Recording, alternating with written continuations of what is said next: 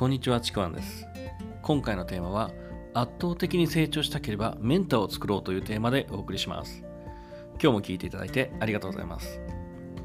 人がですね、えー良い変化をしていくときとか、まあ、旗から見てて、なんかすごい速度で成長していく人とか、まあ、これまでね、その人から考えられないほど成長とかね、結果を出す人ってたまに見かけるんですよね。で、なんでそういう人って成長がなんかすごい早いのかなとか、なんでそんなすごい結果を出すのかなっていうふうに見ると、そういう成長が著しい人には、誰かしらですね、メンターと呼ばれる人がいるんですよね。まあ、これいるっていうか、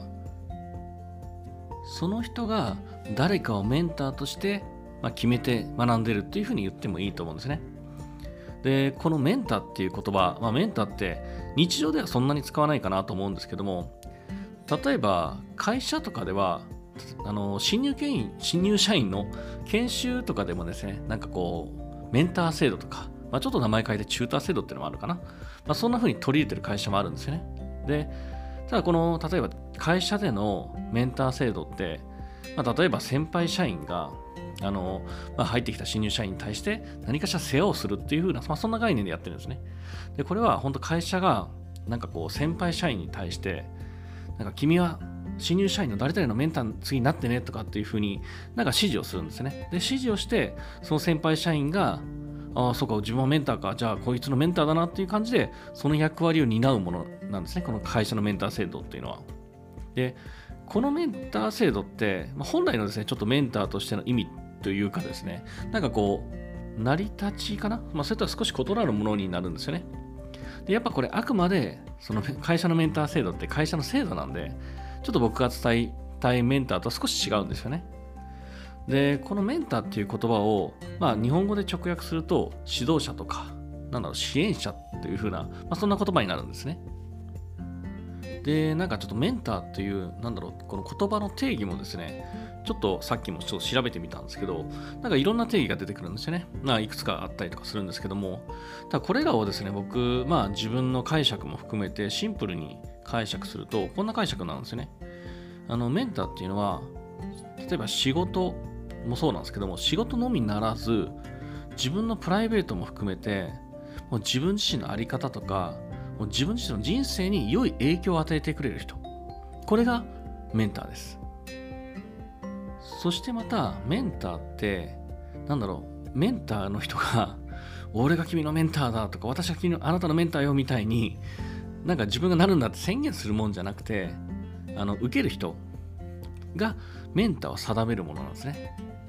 で、自分自身がこの人をメンターにするっていうふうに決めるものなんですよ。誰かが、俺がお前のメンターになってやるぜじゃないんですよね。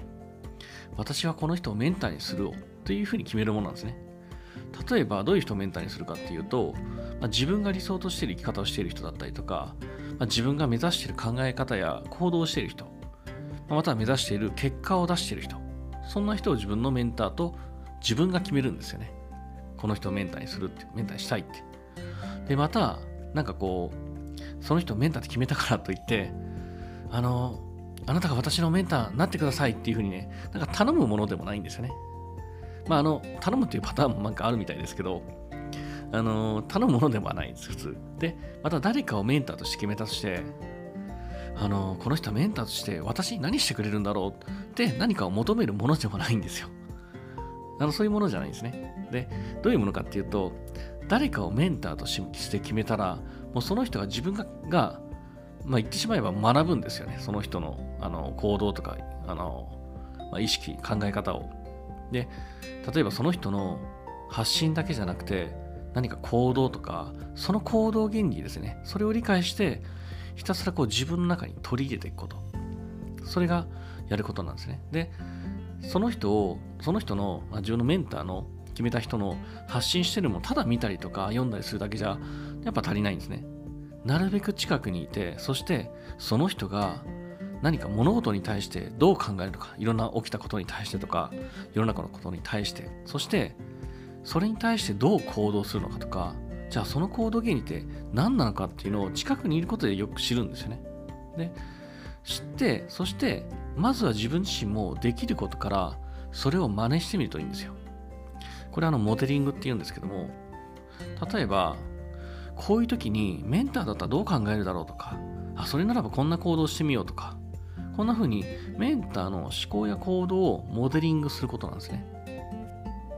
で、モデリングの目的って、まあ、思考や行動を真似することで、そのメンターの意識のパターンとか、まあ、考え方のパターンを自分の中にもうインストールしていくんですね。どんな感覚でやっているのか、どんな感覚が得られるのか、それを実際に真似してやることで実体験として自然と自分の中にメンターとメンターの思考とか行動が取り込まれていくような感じですね。それを何回も繰り返すんですよ。自然とすると自然とあの自分がメンターと同じような考え方をしてたり、気づいたら同じような行動してたりするんですね。だから自分が理想として結果を出している人、自分が目指している人のパターンを自分のものにしていくっていうのが、まあ、モデリングなんですね。そうすることで、これまでの自分よりより成長した考え方、まあ行動ですよね。そのメンターとしての行動をインストールしているので、だからより自分が目指している場所に近くなるんですよ。なんかこう一人でひたすら学んで実践するよりも、メンターを決めてその人をまモデリングする。これがもうはるかに、一人よりもはるかに早く成長することができるんですね。まあ、これよくですね、あの武道の主張りで言うと、主の部分っていうんですね。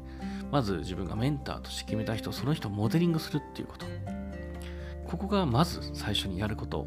まず師匠の教え通りに忠実に守ることですね、手張りの主って。